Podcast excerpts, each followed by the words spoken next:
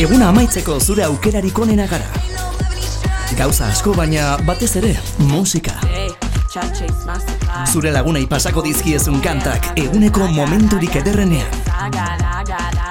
Iluntzeetan oraindik entzun ez dituzunak Julen Idigorasekin. Gaztean, B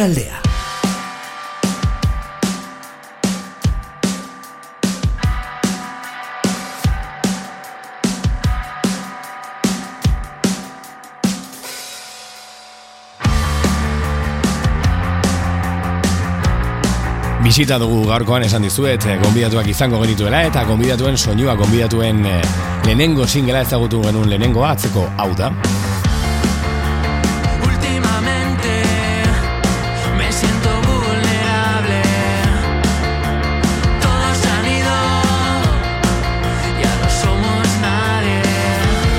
Eskarmentuko musikariak proiektu berri bat abiatzen, proiektu berri bat martxan jartzen eta eskarmentua zergatik orain bat taldeetan ibiliak direlako gaurko gonbidatuak.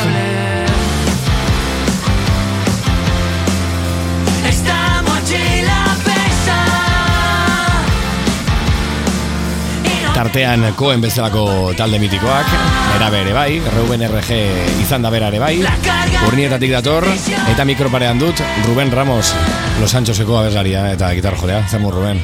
Opa, kaixo, Gabon, ondo zaude? ondo, ondo, zuzu muz. Alba duzu kurrikuluma, eh? Zena, et, Bueno. eh, azkar esaten da, baina baina ez da hain- azkar eraikitzen suposatzen dut, eta eta itzeringo dugu horren inguruan, ze badakit eh, Los Anchos proiektu berri hau, badala ere bai zuzaren guztiaren testu inguru bat, edo esango dugu orain zauden momentuaren argazki bat, ez, esango nuke. E, proiektu berria da, lehen une horietan harrapatzen zaitut, e, nola sentitzen zara taldearekiko, diskoarekiko, eskaso entusiasmo izenekoa kalean da, Los Anchosen lehenengo diskoa nola sentitzen zara? Ba, nahiko ondo eta nahiko entusiasmo handiarekin orain, ja diskoa grabatuta, e, bideoak ateata eta ora, eta hori dena nahiko ondo, gogoekin egia esan. Claro, entusiasmoa edo gogo berotasuna ipatzen da, urria dela esaten duzue, e, talde hau sortzerako garaian, e, zakit, mm, sortzeko adina topatu zen gutxienez, ez? Bai, nik uste izan zala, e, pandemia garaian, geundela hor pixkate Sancho eta biok. Ah, Sancho da beste taldekide bat, ez? Bai, Sancho da bateri jolea. Ez ditu galdetuko orduan, nondik datorren izena, ez? Bai, da bateri jolei omenaldia. Beti atzian dago, ba, hemen aurrian. Ez, eta bueno, ba, oi, pandemia garaian edo, ba, abesti batzuko ez urdura edo baneukan hortikan gordeta, eta, bueno, hasi ginen izketan naizu, eta jotzen badau herri zemuz, eta, leheno, ni beste talde batean ibiltzen itzan, eh, Santxorekin, eh, koenen, eta, bueno, urte batzuta gero utzi genuen, eta, bueno, ba hori, ba, bapatean esan genuen, guazten beste zerbait herri eta freskoagoa, eta, eta, bueno, hola izan. Hogeita mar urte namarkadaren inguruan hitz egiten duzu, eh? E, horrekin zer ikusi du egoera honek ere bai, eskaso entusiasmoa aipatzen den izenburu honek, e, ze pasadakioke musikari bati, hogeita mar urteen amarka horretan. Ba, segurazki, hogei urterekin jute zinala jotzera edonora, edozen gaztetxera, eta kriston ilusioarekin. Eta behin hori egin duzunean, eta amaika mila kontzertu eman dituzunean, ilusio hori berreskuratzea e, zai izaten da. Ze, musika azkenean, bueno, nahiko gogorra da. Hau da, e, denok dugu buruan, ba, nola juteza kontzertu bat ikustera, eta hor sortzen den energia hori ez, baino askotan talde askoren egunerokoa da jutea, eta jotzea e, amar lagunentzat, edo Aha. hogei, edo batzutan bosteun, baino askotan, edo festa batzuetan, nun jendea hor dago ja edan da, eta ez du kasurik egiten, ez? Tardun, nahiko zaila izaten da, en plan, hori, e, ba, ilusio hori berreskuratzea, hori guztia egin duzunean. Karo, ze gainera kontzertu bat jotzea, ez da kontzertu bat jotzea. Zanet, kontzertu bat jotzea da, hainbat ordu sartzea, proiektu bat eraikitzea, eta ik hor ikusten dena lagin bat besterik ez da, ez? Fedea galdu duzu noiz behit, nabaritu zara fedea galtzen, musikan diot, eh? Ze bat ematek esan dezake, zergatik egiten dute hau orduan, ez? Nik uste fedea dela edo, bueno, edo, edo pasiba, edo deitu nahi duzun bezala, baina hori galdu duzu edo hori galtzera iritsi zara noiz behit, momenturen batean. Astero, astero, galdu eta berreskuratu, bai, azkenean egiten duzu, ba, es, espresatzeko modu badalako, eta azkenean zure bizitzaren inguran, ba, ni etxan nago, ezagite, afaldu ondoren derbende gitarra hartzen eta zerbait egiten dut, moment, igual amar minutu, nago hor jotzen, e, oeran gainean, baino, da pixkat ba, hori espresatzeko hori daukazula barruan, besterik gabe, horretik egiten da. Baina, bai, jo, en plan, ja, honeaino ja ez ez zerreia egingo askotan, askotan metxatzen da. Karo, orduan arazo nagusia, esango nuke bideragarritasun falta dela, ez? Zena, ez dela bidera- bideragarria zure espresatzeko mm, modu hori ofizio edo ogibide bilakatzea, ez? Noski, eske, egin behar da alde batetik jo, eta beste alde batetik zure ogibidea den beste zerbait, eta musikari askorentzat dena, ez? En plan, beste lan bat duzu, eta gero zure denbora librean hobi moduan, ba, musika egiten duzu. Baina ez duzu hobi moduan hartzen, ba, seriotasun handiarekin, inbertsioa egiten duzu, baina gero esaten nuena, e, kontzertuetara, kontzertuetara jutezea, eta gutxienekoa da kontzertua, Osa, kargatu behar da, e, probatu behar da, e, ensaiatu behar da, e, instrumentuak e, erosi, bakizu, ba, hori guztia. Zu gainera diseinatzaile grafikoa zera. Esan nahi dut, e, paralelismo batzuk ikusi daitezke musikarekiko, ez? Artea delako ere bai, eta artearen bitartez, ba, bueno, ba, diru erabaztea delako, edo bizitzea delako, ez? Bai, bai, azkenean, bueno, diseinu grafikoa da pixkat eh, kapitalismoaren beso bat, ez, en plan gauza saltzeko, ba, polita jarri behar den zerbait, eta mezu bat ere badauka, baina musika azkenean, ba, Osa, niretzat ez du mundua salbatzen, baino bai munduak aldatzen dit, dituela, hau da, nirea aldatu zuen, guztiz. Orduan, baino ez da beharrezkoa em, zerbait, eh, ez dakit, dirua egiteko. Hau da, da, daukagu beste, ez dakit, o kontsumitzen dugu bestera batera, orduan, ja, erlazio hori sortzea, hau da, e, dirua sortzea musikarekin eta hori guztia, oso zaila, iruditzen zait. Zuk uste, ala ere, e, bueno, ba, abia puntu aldatu beharko genukela, sanaet, hori galdu gabe, baina dirua lortzeko eta bizitzeko zerbait ere bai bilakatu beharko genukela musika. Ba, ezakit, ze agian magia hori igual galdu ezake. Hor, hortara jotzen badugu ere, esketzakit, ezakit. Egia esan ezakit. Ba, egia ez dela arrexa galdera, eh? Horregatik bota dizut. bueno, Sanchoseko Ruben Ramosekin gaude, gaur disko hau aurkeztenina. Eskaso entusiasmo izeneko lan hau aurkezten horrelako kantuekin futuro incierto bezalakoak hemen barruan.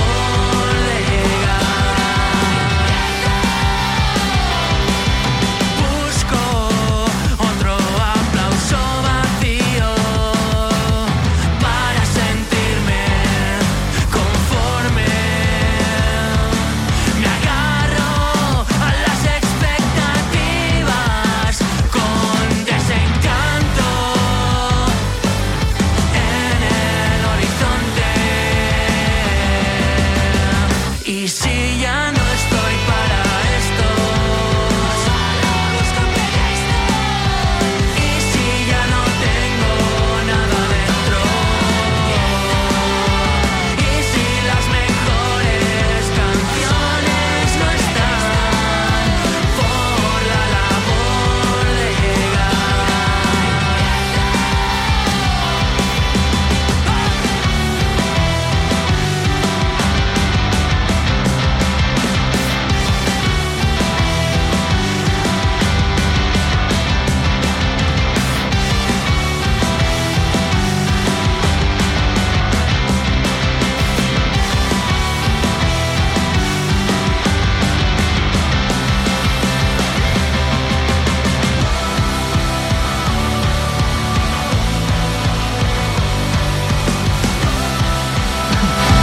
Los Anchos dira beraiek, eta hemen eh, gure gaurko gonbidatua, Ruben Ramos, Los Anchos taldeko harima esango nuke. Ruben, hori esan dezaket.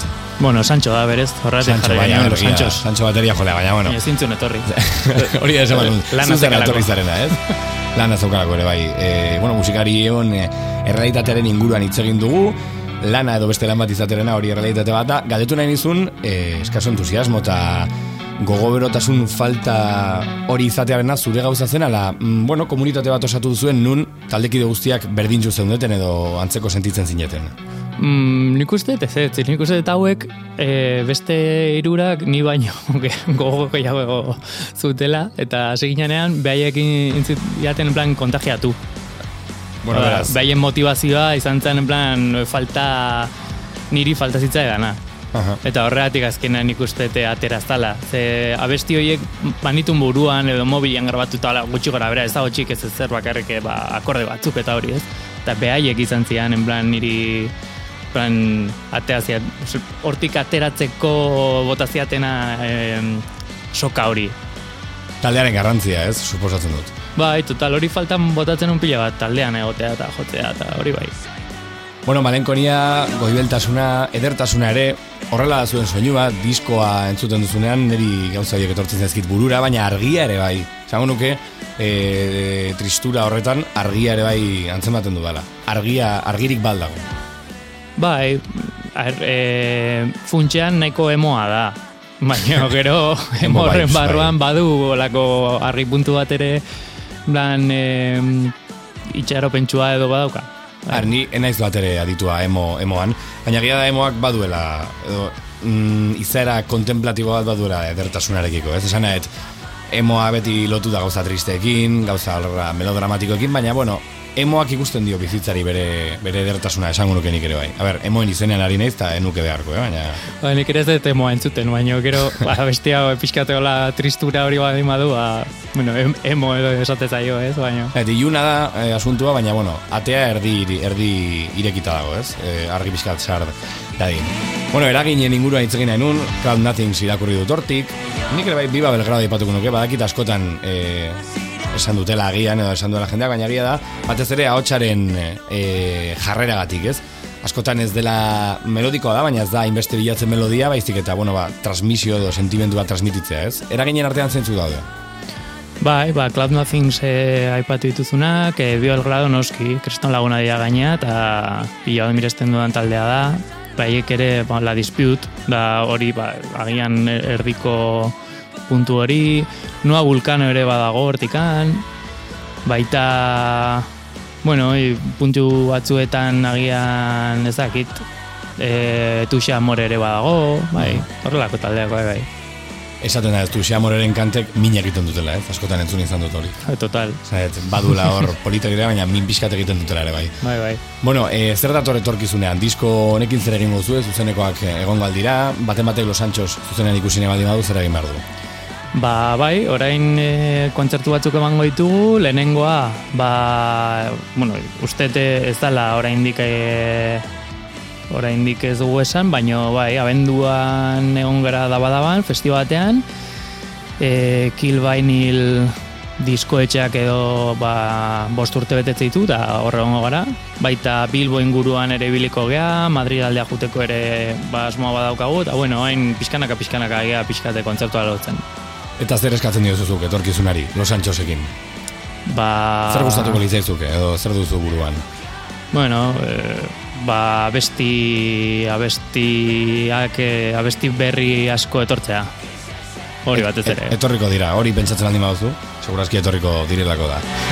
Ruben Ramos, eskerrik asko gurekin egoteagatik, Ojos Verdes kantu aukeratu duzu osorik entzuteko bukaeran, zergatik hau. Bueno, amodio abestia da. Ta listo? Ta listo. Toma, gustatu zait, erantzuna. Ta, eta gero egon den isilune hori ere bai, bateria hor bakarrik gelditu dela. Ruben Ramos, mila esker gurekin egotegatik, Zuei. sarka handi bat, eta zaindu zaitez. Los Anchos behaldean gaurkoan, eskaso entusiasmo izeneko disko hau aurkezten, beste hainbat taldetan ibilitako bueno, taldekideek sortu duten proiektu berri bat, urnietatik, ojos verdes bezalakoekin.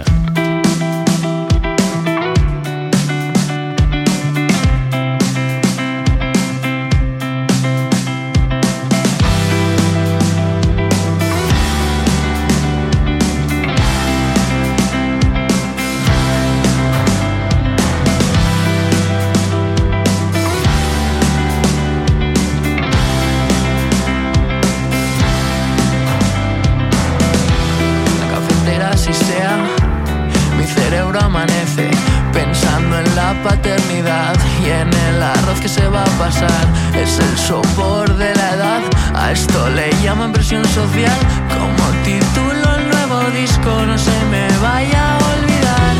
Es el capitalismo, su manera de embaucar nuevas formas de consumo y seguir a los demás.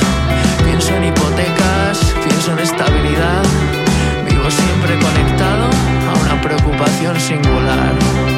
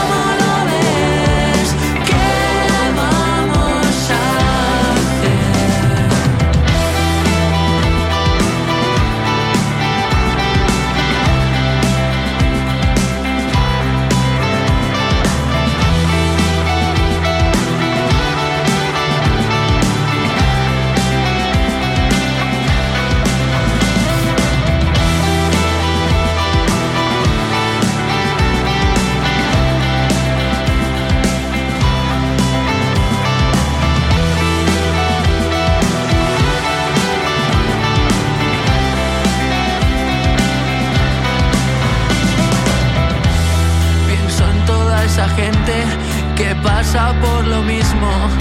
Todas esas dudas y el peso del compromiso. Pienso en toda esa gente